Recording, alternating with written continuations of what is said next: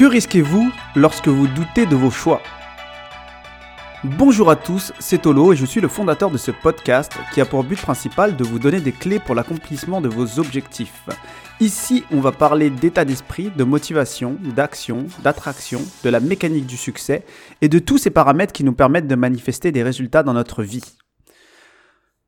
L'autre soir, j'ai avec des amis et une d'entre elles nous met à jour de son parcours et elle nous partage qu'elle a décidé de s'engager vers une certaine voie dont je passerai les détails parce que c'est du détail justement.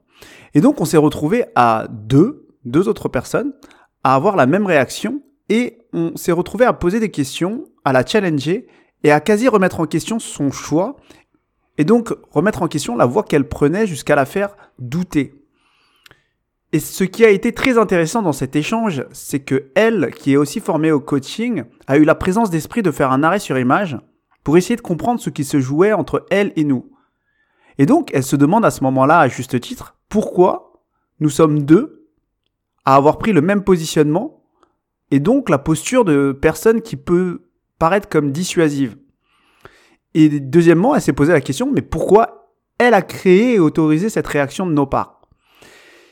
Et la raison pour laquelle elle a eu cette réaction, c'est parce qu'elle a senti que ce qu'il se jouait dépassait cette situation-là. Elle a senti qu'elle rejouait un schéma qu'elle avait déjà identifié par le passé. Et donc, elle nous partage qu'elle se sent très facilement influençable de base et que lorsqu'elle partage ses choix avec son entourage, très souvent, elle se sent démotivée et elle a l'impression qu'on la dissuade.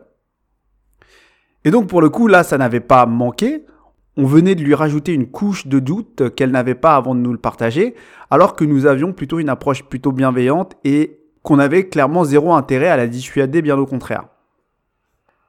Et donc moi aussi, de mon côté, du coup, par rapport à sa remarque, je me pose et j'essaye de comprendre ce qui s'est joué de mon côté et je me demande pourquoi j'ai réagi de cette manière. Et effectivement, je me rends compte que lorsque je l'ai vu nous présenter ses choix d'une manière incertaine, je pense qu'une partie de moi, une partie de moi plutôt bienveillante, a voulu la protéger en la mettant en garde, comme si je voulais tester sa capacité à envisager l'échec éventuel, non pas dans le but de la dissuader, mais que si ça arrivait, qu'elle prenne pleinement la responsabilité par rapport à cet échec. Parce que pour moi, j'ai l'impression qu'inconsciemment, il n'y a pas pire qu'une personne qui souffre car elle ne comprend pas ou n'accepte pas l'échec comme le maître qu'il doit être.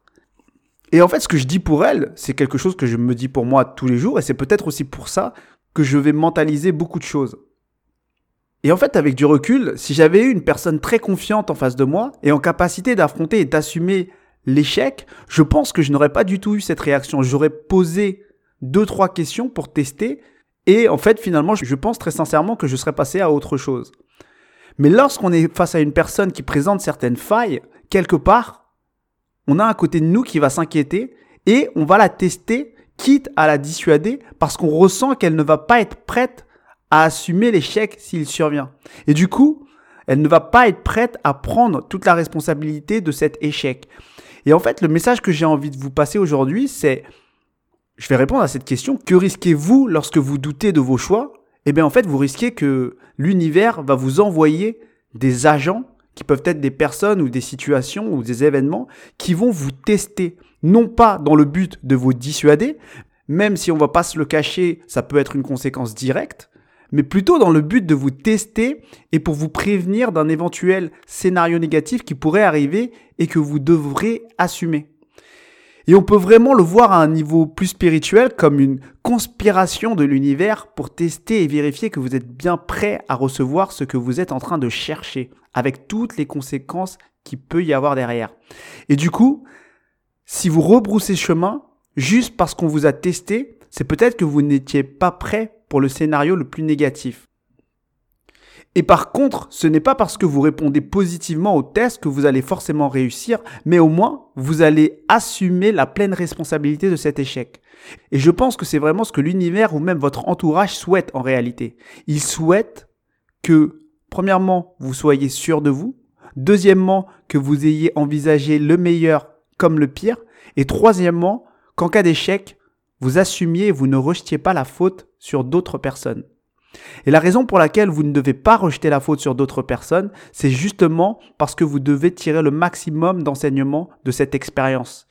Et comme je l'ai dit juste avant, c'est que vous devez accepter l'échec comme le maître qu'il est. Donc si vous sentez que dans votre quotidien, que lorsque vous partagez à votre entourage vos projets, vos décisions, vos choix, vous vous sentez souvent découragé ou dissuadé ou que vous doutez encore plus, rappelez-vous simplement que l'extérieur ne vient faire que remettre en lumière votre incertitude, vos doutes et votre incapacité à assumer l'échec potentiel. Et ce n'est absolument pas malveillant de votre entourage. Et si je devais résumer en fait très simplement ce podcast, en cas de doute, posez-vous juste une question. Est-ce que en cas d'échec, je serai prêt et j'assumerai cette décision à 100% Et vous verrez que si vous dégagez cette énergie de détermination et de confiance et que vous avez cette énergie de la personne qui assume tout, les autres n'auront pas grand-chose à ajouter en réalité. Et je pense que vous l'aurez compris, une fois qu'ils vous auront testé et que vous aurez répondu favorablement, eh bien, ils passeront à autre chose parce que vous assumez tout. Donc voilà, c'est la fin de ce podcast. Et si tu veux aller plus loin sur les, ces points de passage à l'action, de gestion de l'énergie et développer tes projets, moi je fais des, des coachings personnalisés et des ateliers collectifs avec, euh, avec d'autres coachs. Et ça peut aller de la soirée ou, ou de l'atelier sur plusieurs jours. Et n'hésite pas à suivre donc la page La Maison du Succès et nous contacter, moi et mon équipe de coach, via les réseaux sociaux. Donc si tu as apprécié ce podcast, n'hésite pas à nous le mentionner par un petit pouce vers le haut. Et je te souhaite une bonne journée et à bientôt.